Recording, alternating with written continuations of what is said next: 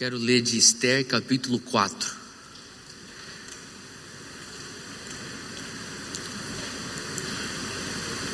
Quantos amam a presença do Espírito Santo? Não é porque a gente está entrando na palavra que você vai desconectar, continua conectado com o Espírito Santo.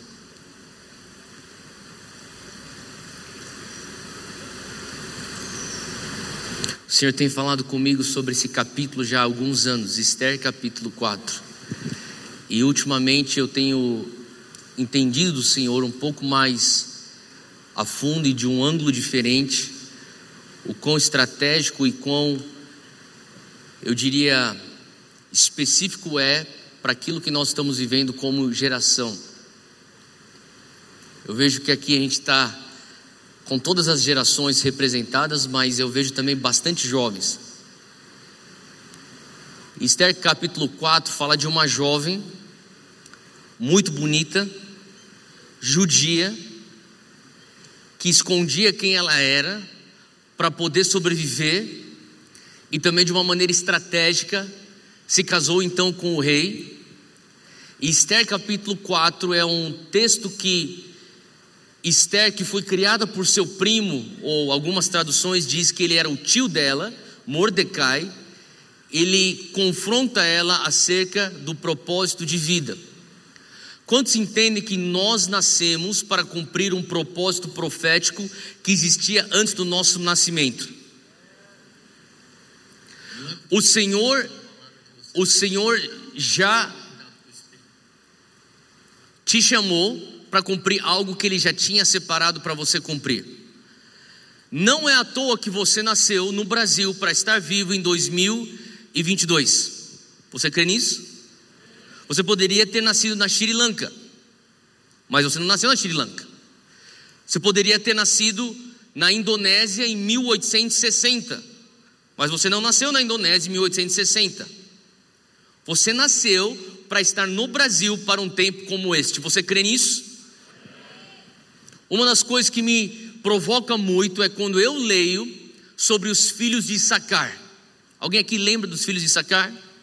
Eles eram aqueles guerreiros de Davi que a qualidade especial deles era que eles tinham o discernimento dos tempos.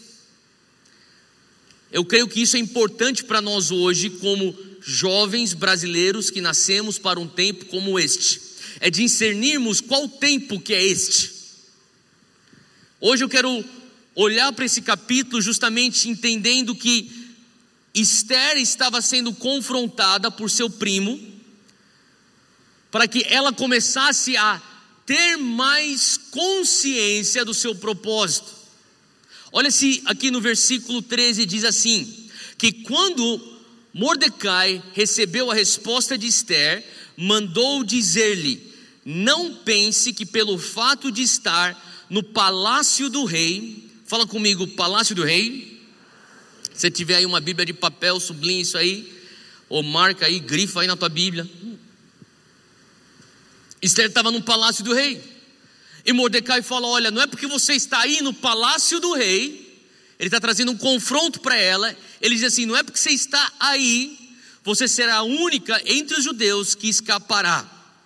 Pois se você ficar calada nesta hora, fala comigo, neste tempo, Socorro e livramento surgirão de outra parte para os judeus, mas você e a tua família, a família do seu pai morrerão.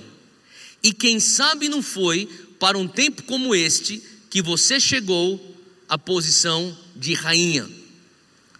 Uma coisa que eu tenho entendido é que a influência que eu tenho na terra, quantos aqui carregam influência na terra? Todo mundo, levanta a mão. Você carrega um raio de influência nessa terra. A influência que você carrega nessa terra é só para o momento que você está vivo nessa terra. Faz sentido?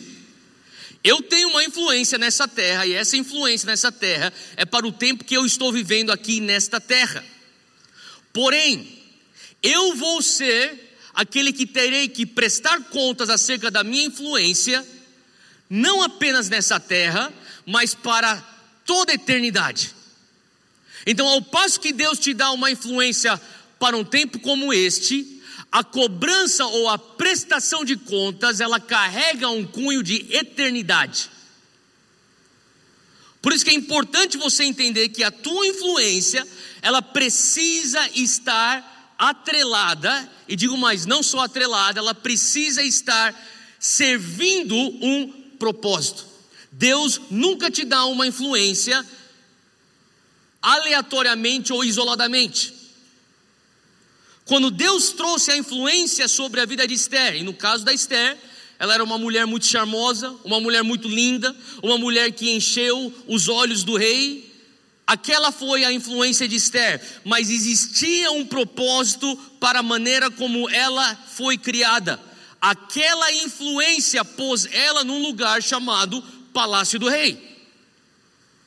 O palácio do rei é resultado da influência, mas a influência só existe por conta de um propósito profético.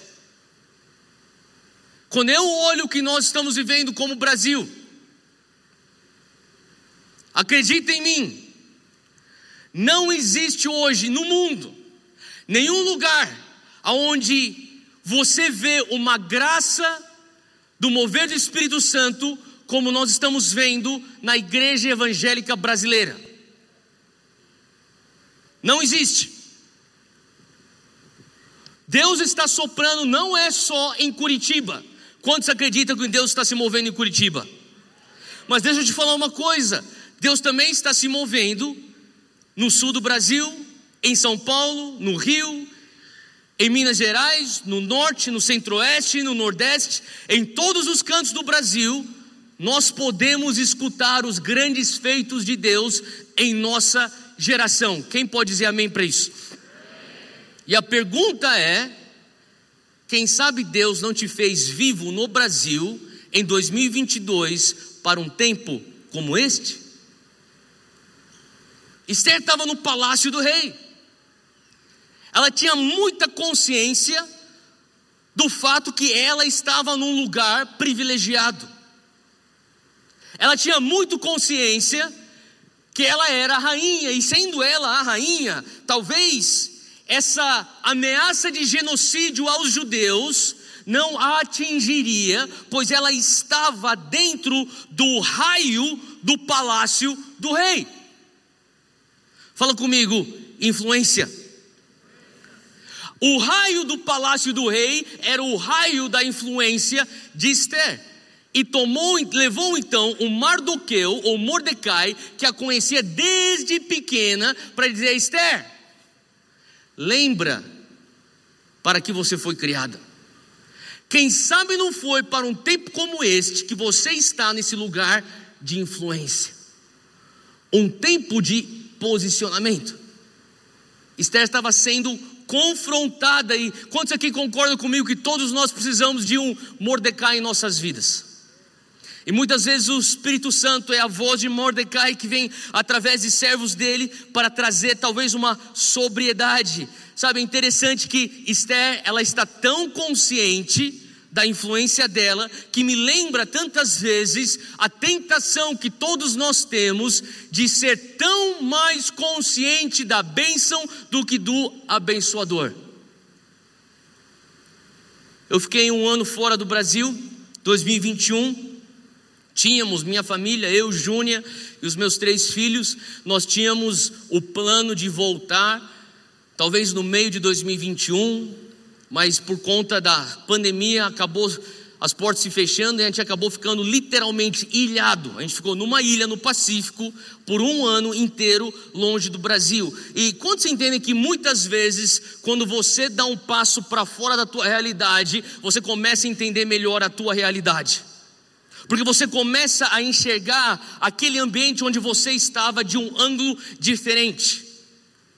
É como eu lembro uma vez fazendo a excursão com os colegas da escola para um museu e a gente estava num, num museu onde tinha um quadro gigante, talvez, sei lá, 4 metros e talvez uns 10 metros de, de largura e 4 metros de altura. E estávamos lá, todos nós adolescentes, olhando para esse quadro e esse guia turístico falando, explicando para a gente quão raro era esse quadro. E na minha cabeça eu não vejo nada especial nesse quadro. Eu só estou vendo aqui uma mancha de tinta. E daí ele começou a explicar sobre aquele quadro, e depois ele falou para toda a nossa turma: agora todo mundo dá dez passos para trás. E a gente foi lá para trás naquele museu, e quando a gente foi lá para trás, a gente conseguiu ver o panorama geral. Fala comigo, big picture.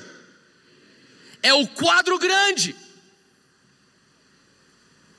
Sabe, eu me sinto privilegiado por Deus e Glorifico a Ele pelo fato de poder tido, ter tido nesse último ano esses dez passos para trás para olhar o big picture, o quadro grande do que se passa no Brasil e de viajar fora do Brasil e encontrar grandes homens e grandes mulheres de Deus, e não importa se eles eram da Índia, se não importa se eles estavam vindo da Coreia, se eles estavam vindo da Nigéria, todos vinham e falavam assim para mim: Você é brasileiro?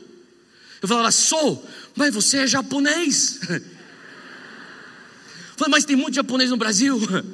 Ah, ok. Então, me conta sobre o avivamento no Brasil. Quase sempre eles falavam: me conta sobre aquilo que Deus está fazendo no meio dos jovens evangélicos no Brasil. Sabe, às vezes é difícil você enxergar porque você está aqui no tão perto desse quadro e parece que você está com uma mancha. Não tem nada de especial, mas acredita em mim, meu irmão, minha irmã, o que Deus está fazendo na nossa nação é algo extremamente especial. Se ao menos pudéssemos dar dez passos para trás para enxergar o quadro geral, eu digo para você que Deus está fazendo algo incrível na nossa nação. Existe um despertar no meio dos jovens. Nunca antes foi tão fácil você ver o Espírito Santo de Deus convencer o coração do homem a se converter, a se entregar aos pés da cruz. Nunca foi tão fácil você orar e ver a libertação fluindo em nome de Jesus. Nunca foi tão fácil você começar a ver diante de você, como nós vimos isso hoje, para a glória de Deus, as curas e os milagres. E daí, quando eu vejo isso, eu me pergunto: por quê? Eu me recuso a ficar bêbado no sucesso ministerial, no embalo evangélico que nós estamos vivendo como nação, sem perguntar qual é o tempo que nós estamos vivendo. Por que é que nós estamos vivendo esse embalo espiritual? Mardoqueu era aquela voz que trazia esse big picture para Esther. Mardoqueu era aquele cara que chamava ela para dar dez passos para trás e enxergue então esse panorama grande. Esther, por que, que você está no palácio do rei? Por que, que você está aí se sentindo totalmente protegida quando o pau está quebrando lá fora, Esther? Quem sabe, Esther, não foi para um tempo como este que você está aí? Eu me pergunto, o que nós fazemos com esse embalo todo? Eu louvo a Deus pela vida do seu pastor, do Michel, que a gente se conheceu. Eu, na verdade, escutava do Michel sobre é quando eu escutei falar da semana do avivamento aqui em Curitiba. Eu lá em São Paulo ouvia falar daquilo que Deus estava fazendo aqui em Curitiba, da semana do avivamento. E quando a gente começou a entender que o Senhor estava direcionando o Sand para depois de Orlando, na Flórida, vir ao Brasil, eu lembro que eu liguei para o Michel. Falei, Michel, eu quero ter uma reunião com vocês. A gente precisa da tua ajuda. A gente também precisa escutar de vocês como é que, que foi vocês organizarem um evento tão grande. E a gente estava tendo aquela conversa e, e eu foi tão incrível até, talvez você nem saiba, mas o pessoal da Semana do Avivamento até ofertou uma quantia muito grande para dentro do The Sand no início daquele processo todos. E a gente é muito grato por aquilo que Deus fez nesse movimento de unidade de Curitiba. Mas eu lembro quando eu terminava o dia do The Sand, sabe, depois de ter viajado três estádios num dia, 150 mil jovens, idade média de 24 anos de idade, jovens dizendo: Eu vou para onde o Senhor me enviar, eu digo sim a um estilo de vida missional. Eu lembro que eu estava saindo do último estádio, do estádio do Morumbi, naquele dia, e dando passo para trás, eu senti o Senhor falando comigo. E aí? Já tirou do teu sistema? Como assim, Deus? Esse negócio de estádios lotados já tirou do teu sistema? Você viu três num dia. Já. Falei, Deus, antes dos 40, nunca pensei que eu faria e veria isso acontecer. E o Senhor começou a falar comigo. Agora que você já tirou do teu sistema, você está pronto para trabalhar de verdade? Porque estádios nunca foram um destino. Estádios nunca foram o objeto final. Ajuntamentos e multidões não transformam nação ou nações quando os ajuntamentos são vistos como a linha de chegada. Eu não sou contra ajuntamentos, o que eu estou falando é meramente encher um prédio não quer dizer que você tem um avivamento. Assim como você estar dentro de um palácio não quer dizer que você está salvando uma nação. E Mordecai teve que lembrar isso para Esther. Eu comecei a entender, pai, o Senhor tem dado para a nossa geração um raio de influência, talvez de 10 metros. Imagina isso. Um raio de influência de 10 metros. E o Senhor tem me desafiado. Qual é o raio da tua visão? Qual é o raio do teu propósito? Jovem brasileiro, qual é o raio da tua influência e qual é o raio do teu propósito? Se o raio da tua influência 10 metros, qual é o raio da tua visão? Esther estava muito consciente do raio da influência dela. Ela estava no palácio, ela conseguia enxergar. Mordecai teve que lembrá-la do propósito dela. Eu me dou conta aqui da história lá em 2 Samuel, abre aí comigo. Eu quero ler esse texto aqui, capítulo 11, versículo 1. Diz que na primavera, a época em que os reis saíam para a guerra, Davi enviou para a batalha Joabe com seus oficiais e todo o exército de Israel. E eles derrotaram os amonitas e cercaram Rabá. Mas Davi permaneceu em Jerusalém. Para por aqui. Veja só, a, o texto ele é bem claro, ele diz que na época da primavera, a época onde os reis vão para a guerra, qual que era o propósito de Davi? Davi era um homem de guerra, concorda comigo? Ele tanto era um homem de guerra que ele não foi permitido até construir o templo para o Senhor. Aquilo se tornou algo para o filho de Davi, porque Deus mesmo disse para ele: Você é um homem cujas mãos têm muito sangue. Davi tinha o propósito de fazer guerra e limpar o território para que a próxima geração viesse fazer a construção do templo. Os templos de guerra era no turno de Davi.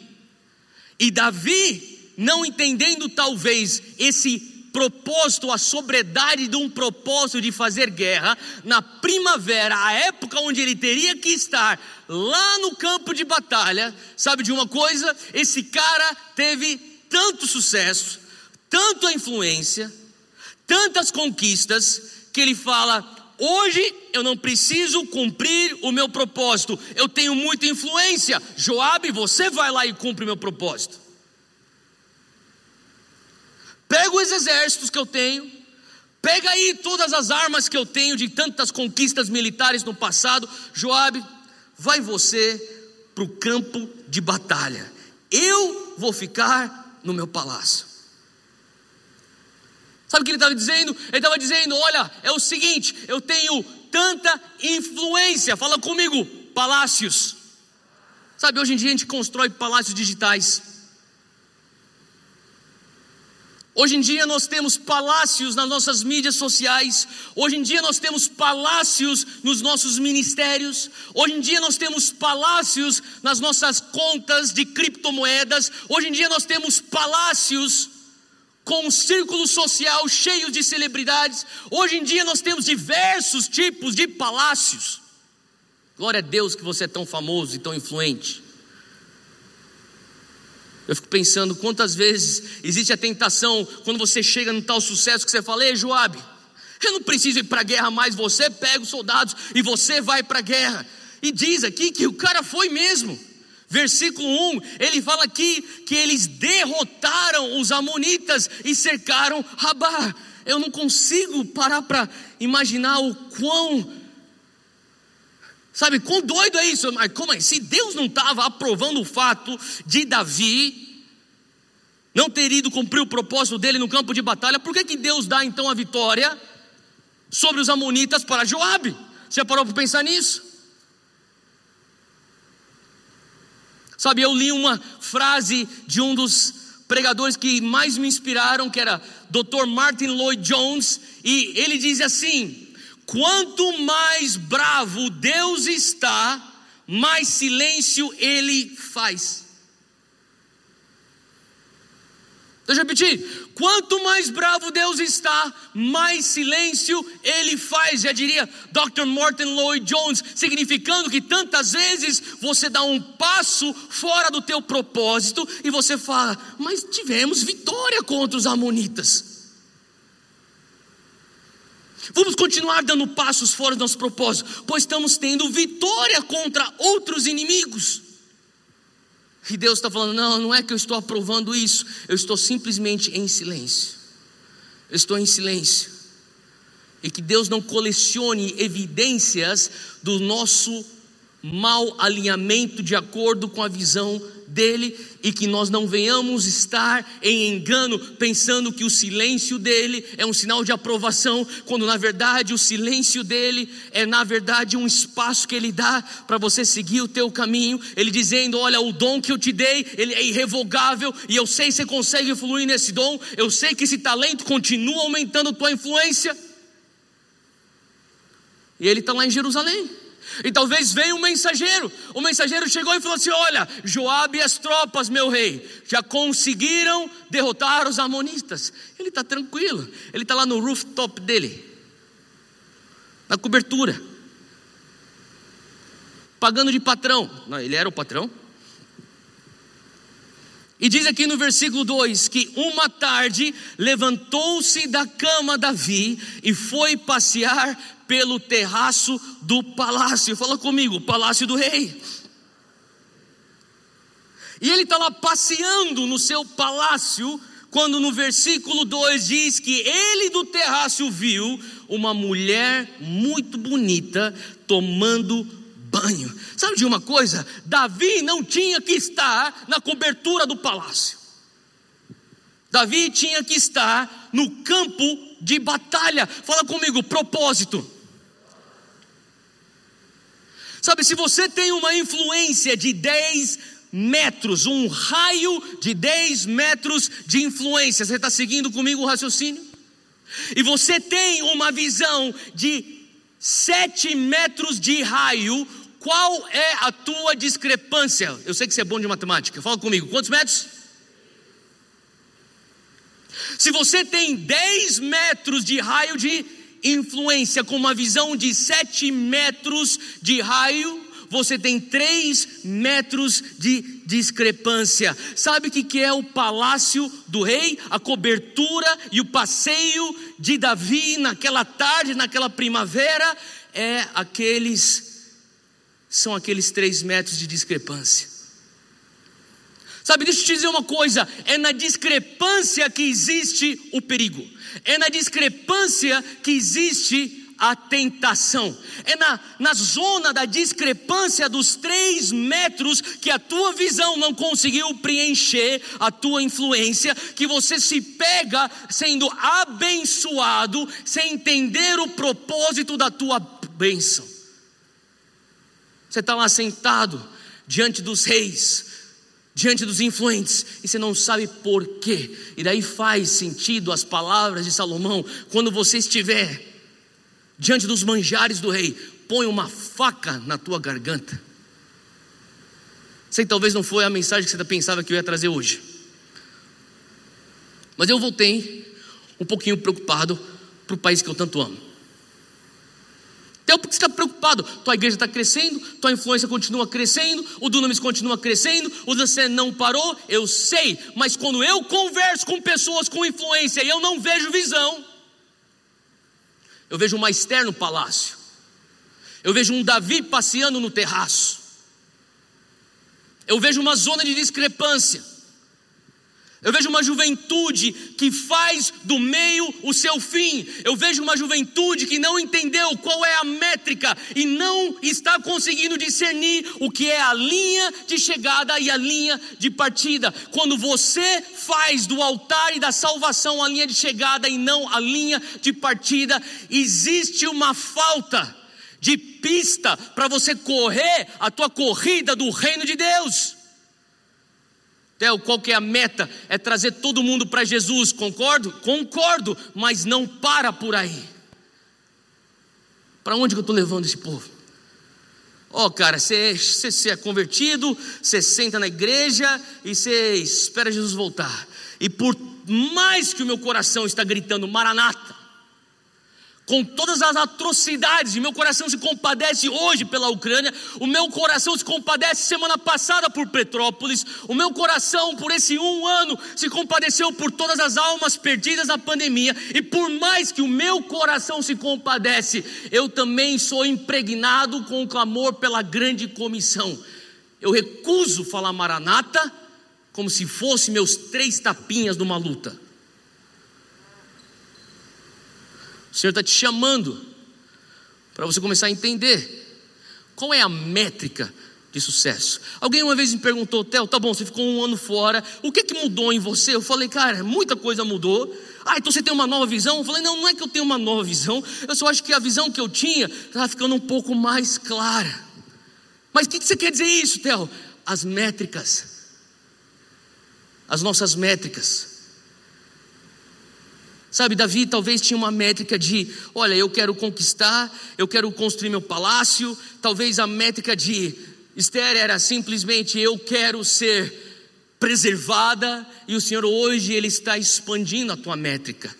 Hoje ele está expandindo o teu, a tua visão de propósito. E uma vez uma pessoa perguntou: então, Tel, já que você está falando dessa zona de discrepância, aonde está o perigo, aonde está a minha tentação, como é que eu resolvo isso?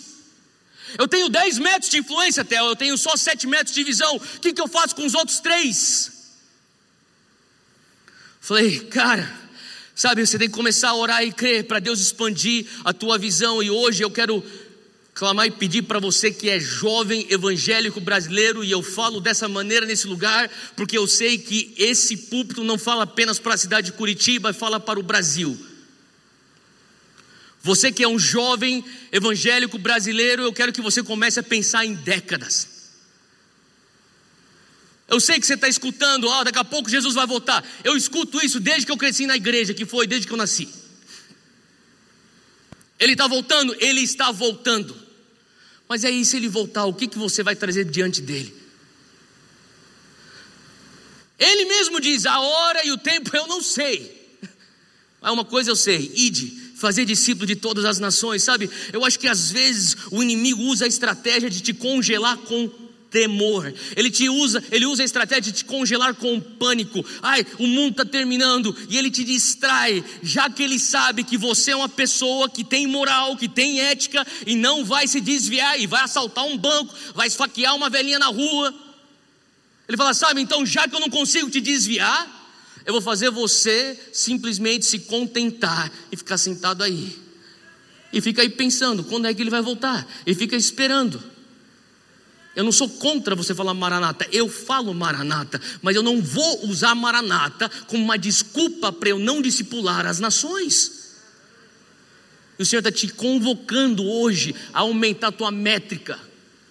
O Senhor está te convocando hoje a preencher essa discrepância que talvez você fala, Theo, eu tenho 10 metros, mas eu quero fazer esses meus 7 metros de visão crescer para 8, para 9 e para 10. E Theo, será que eu preciso fazer isso crescer para 10 e daí eu consigo equiparar a minha visão com a minha influência, eu diria, é bom, mas não é o melhor. O melhor, eu diria, é você fazer a tua visão sempre ser maior do que a tua influência. Sabe, minha esposa iria concordar comigo que a melhor versão do Tel Hayashi é o Tel Hayashi desesperado por um milagre. Eu te garanto que a tua melhor versão é quando você está desesperado por um mover de Deus. Quando você se encontra num lugar onde a tua visão é tão grande e você olha para a tua influência, ela não é grande o suficiente. Você olha para a tua conta bancária, você não consegue resolver monetariamente. Você olha para o teu círculo social, não existe amigos e conexões suficientes para fazer com que você chegue lá. Quando você olha para você mesmo e os seus dons, os seus talentos, você entende, eu não tenho aquilo que é necessário para fazer isso aqui virar. O que quer dizer agora? A tua visão está maior do que a tua influência. O que, que você precisa? Fala comigo, milagre. Quando eu preciso de um milagre, eu não sou prepotente, eu sou desesperado.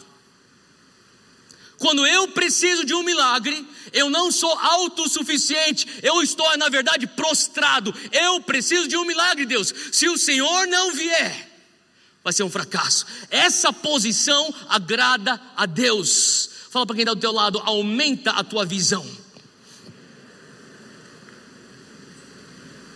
Se você não se encontra rotineiramente prostrado, clamando, Deus, ou o Senhor vai ter que intervir, ou a minha vida vai colapsar. Deixa eu te dizer uma coisa: você não está vivendo o evangelho dos apóstolos.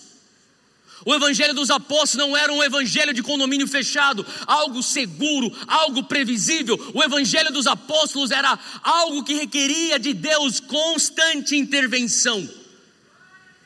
Deus, se o Senhor não aparecer aqui, eu não consigo pagar as contas. Deus, se o Senhor não aparecer aqui, eu não sei como mantenho essa igreja aberta. Deus, se o Senhor não aparecer aqui, como é que eu vou continuar pregando e dizendo que o Senhor opera milagres? Deus, se o Senhor não aparecer aqui, como é que eu vou explicar para os meus filhos que eu dediquei todos esses anos para essa obra do reino? Deus, se o Senhor não aparecer aqui, sabe esse coração de Deus, se o Senhor não aparecer aqui, mantém o meu coração num lugar seguro. A minha melhor versão é o Tel Hayashi desesperado por um milagre. Quando eu estou desesperado por um milagre, eu não tenho tempo para competir com a pessoa do meu lado. Quantos seguidores no Instagram você tem versus quantos seguidores que eu tenho? Quando você está desesperado por um milagre, você se alegra com a conquista da igreja do próximo quarteirão e você não está se comparando para ver se eles estão mais na frente do que você. Você está precisando de um milagre? Você precisa aumentar a tua visão. Nós precisamos aumentar a nossa visão. E daí, as pessoas falam, eu quero avivamento. E se o avivamento chegou com você com 18 anos de idade, o que, que você faz para o resto da tua vida? É trágico você chegar no pico dos teus sonhos aos 30 anos de idade. O que você faz o restante dos seus anos? Deus, eu preciso que o Senhor alargue minha visão. Eu preciso que o Senhor alargue minha visão. Eu preciso ter uma visão tão grande aonde a discrepância agora põe a urgência na minha influência, e quando eu olho para os meus recursos, os meus recursos não são suficientes, eu faço então a minha vida entrar num estilo de vida de fé. Como que eu vivo um estilo de vida de fé? Quando a minha visão ultrapassa a minha influência. Eu creio que o Senhor está querendo esticar a visão de nós, jovens brasileiros. Sabe, eu olho para esse final de semana do carnaval. Tantas conferências incríveis assim como essa, ao redor do nosso Brasil. Sim, a gente precisa de fé. Nós estamos crendo por fé. Mas sabe, eu acho que a gente pode esticar um pouquinho mais. A gente pode começar a crer por coisas um pouco maiores. Nós podemos crer por coisas que vão levar um, não só a nossa geração, mas a geração dos nossos filhos e dos nossos netos a cumprirem. Já parou para pensar que o que Deus quer fazer no Brasil não é cumprível em uma geração? Que quem sabe a nossa geração é a geração que semeia, ou talvez a nossa geração é a geração que rega, e talvez a geração dos nossos netos ou dos nossos filhos são aqueles que colhem, e daí a pergunta que eu faço é: você está disposto a construir algo que você não vai estar vivo para ver a colheita? Mas quem sabe é isso que a gente precisa ter: uma visão multigeracional, uma visão de décadas para manter a minha influência domada, para manter a minha influência focada no cumprimento do meu propósito profético. Eu não quero me pegar tão distraído no terraço do meu palácio. Hoje eu oro para que o Espírito Santo venha trazer uma sobriedade para nós. Eu creio que o Espírito Santo quer trazer uma convicção que existe mais. Você crê que existe mais? Se puder, fica de pé onde você está. Eu quero orar com você. E eu quero te convidar a fazer orações perigosas. Quem quer fazer orações perigosas hoje à noite? Pensa, pensa bem. pensa bem. Eu quero pedir para que você ore para que Deus venha largar a tua métrica. Eu quero pedir que você ore para que Deus venha aumentar a tua visão a tal ponto que a tua visão é tão grande que a tua influência não é suficiente para cumprir aquela visão e daí você vai precisar depender de Deus para uma intervenção. Eu quero orar nesse sentido. Eu quero orar que nós venhamos não ser tão simplistas na nossa definição de avivamento. Que nós venhamos crer no despertar dos santos que culmina numa reforma social. Eu quero orar junto com você para que o mover de Deus não fique recluso só dentro das quatro paredes da igreja evangélica. E não me refiro a essa, me refiro às igrejas evangélicas, na qual eu sou parte também. Eu preciso crer o avivamento é um avivamento. Aquilo que acontece dentro do prédio tem que impactar o que está acontecendo nas ruas. Eu preciso crer nisso. Eu preciso crer que nós vamos ver um Brasil sem corrupção. Eu preciso crer que é da vontade de Deus nós vermos a justiça fluindo como rio pelas ruas do Brasil. Eu preciso crer nisso. Sabe, às vezes é mais fácil você falar, sabe, eu me tranco aqui e eu clamo só Maranata. E novamente, eu também clamo por Maranata. Eu não quero julgar a intenção do teu coração quando você clama por Maranata. O que eu estou falando é que eu não vou permitir no meu coração Maranata vir de um lugar que não quer pagar o preço de ver a grande comissão sendo cumprida. Eu e você nós temos um papel nisso. Erga suas mãos onde você estiver. Comece a falar, Deus, eis-me aqui. Comece a falar, Espírito Santo, me estica. Põe o fogo dentro de mim, Senhor. Faça essas orações perigosas agora. Toma aí 30 segundos. Começa a orar de uma maneira audaciosa. Escute hoje à noite a voz do Espírito Santo, assim como essa voz veio através da boca, da boca de Mardoqueu. Quem sabe não foi para um tempo como este, que você está vivo aqui no Brasil, 2022.